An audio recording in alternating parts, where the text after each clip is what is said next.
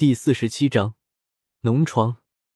在探明了烟雾的性质之后，李胜深吸了一口气，朝着白地中央走了过去。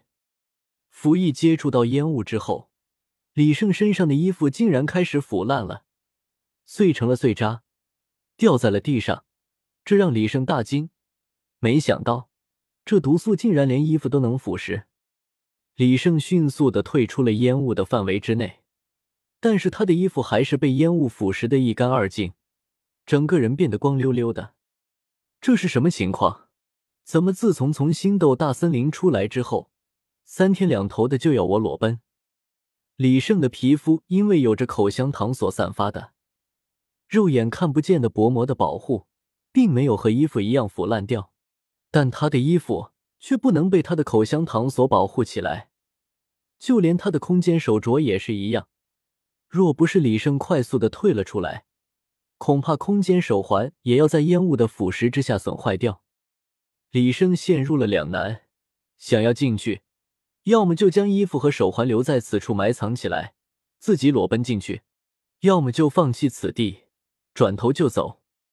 他很想说：“我不是变态，我不想裸奔。”但是他的好奇心却在驱使着他摘下了空间手环，将它埋了起来。做足了准备，李生抬脚跨了进去。在这一片白茫茫的大地上，一个男人带着他的兄弟在原野上肆意狂奔。李生用脚踩了踩脚下的白色土地，发现这些白色的土地竟然都是细碎到不能再细碎的细沙。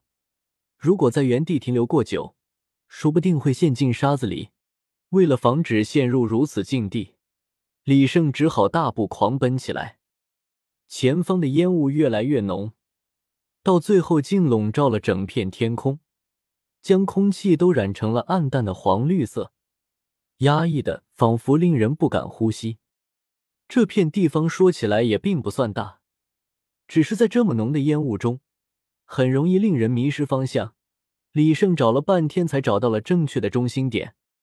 令人惊奇的是，在跨入了中心地带之后，此处竟一缕烟雾也没有了，仿佛有人用玻璃罩在这片烟雾中，撑起了一片空间，阻隔开了烟雾一样。事出反常必有妖，李胜暗暗提起了戒备之心。越是看着这里好像没有任何剧毒的样子，越是不能掉以轻心。李胜再次的制造出了一块板砖，将板砖静置在空中，仔细观察板砖的变化。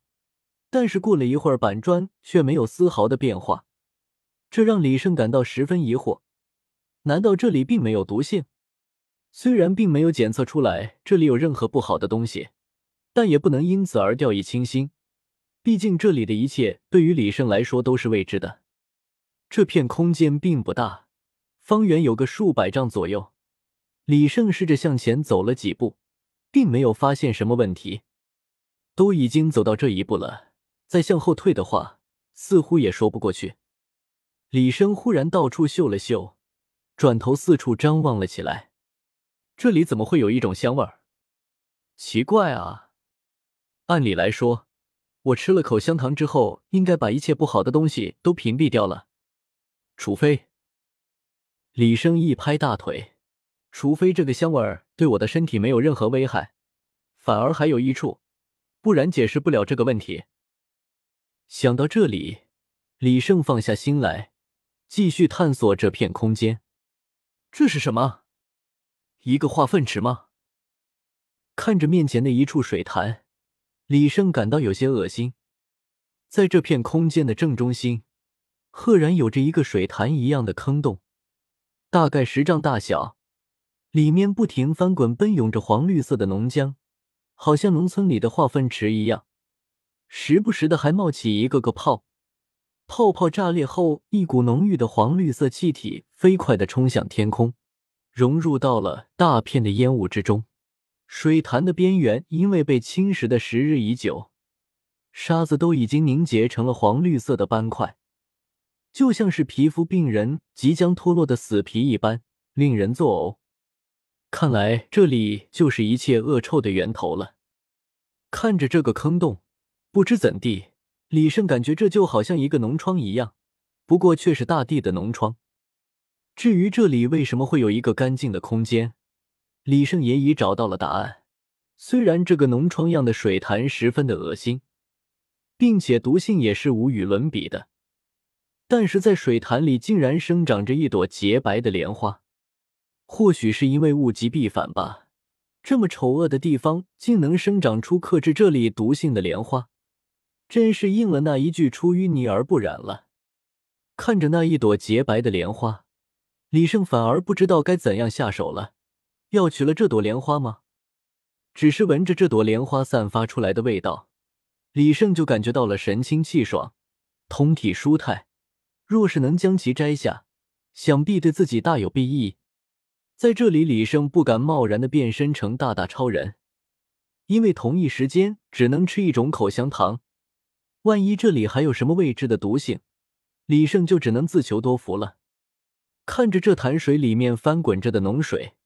先不说口香糖还能否在这如此浓度的毒素中将它保护起来，就单单看着脓水的形状、色泽，还有那不得不提的味道，李胜是打死也不会想要下去的。这个水潭有着十丈左右的宽度，李胜从这一头是跳不到那一头的，就算能够跳到，在身无长物的情况下也没办法够到那朵莲花。李生在水潭边上急得抓耳挠腮。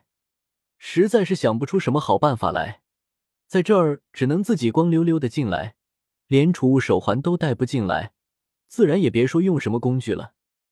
看来这里与我无缘啊！很多事情一旦想通了，也就不觉得有什么值得介怀了。李胜心知现在自己是无法取得那朵莲花的，也就不再留恋什么，转身向着外界走了出去。就在这时。那一座粪池当中却传来了一阵动静，原本还显得有些平静的表面，突然剧烈的翻滚了起来，一个个巨大的水泡冒出了水面，发出了啵啵啵的声音。李生回头望去，却发现整座水潭都在震动着，潭内的脓水翻滚着，就好像要跟火山喷发一样，从水潭里喷发出来。李生吓了一跳。万一这脓水真的喷了出来，溅到了身上，他可不确定自己这口香糖武魂能不能保得自己的性命。就在李胜想要不顾一切逃跑的时候，从水潭里的莲花上突然放射出了一阵温和的光芒，整朵莲花带着茎叶伸展出了水潭，慢慢变大，直到莲花覆盖了整个水潭。被莲花所覆盖后的水潭渐渐的平息了下来。李胜见到这种情况，也不急着走了，反而迈步来到了莲花旁边，仔细打量了起来。这朵莲花离远看到也没什么，但离近了看之后，李胜却发现这朵莲花太纯洁了。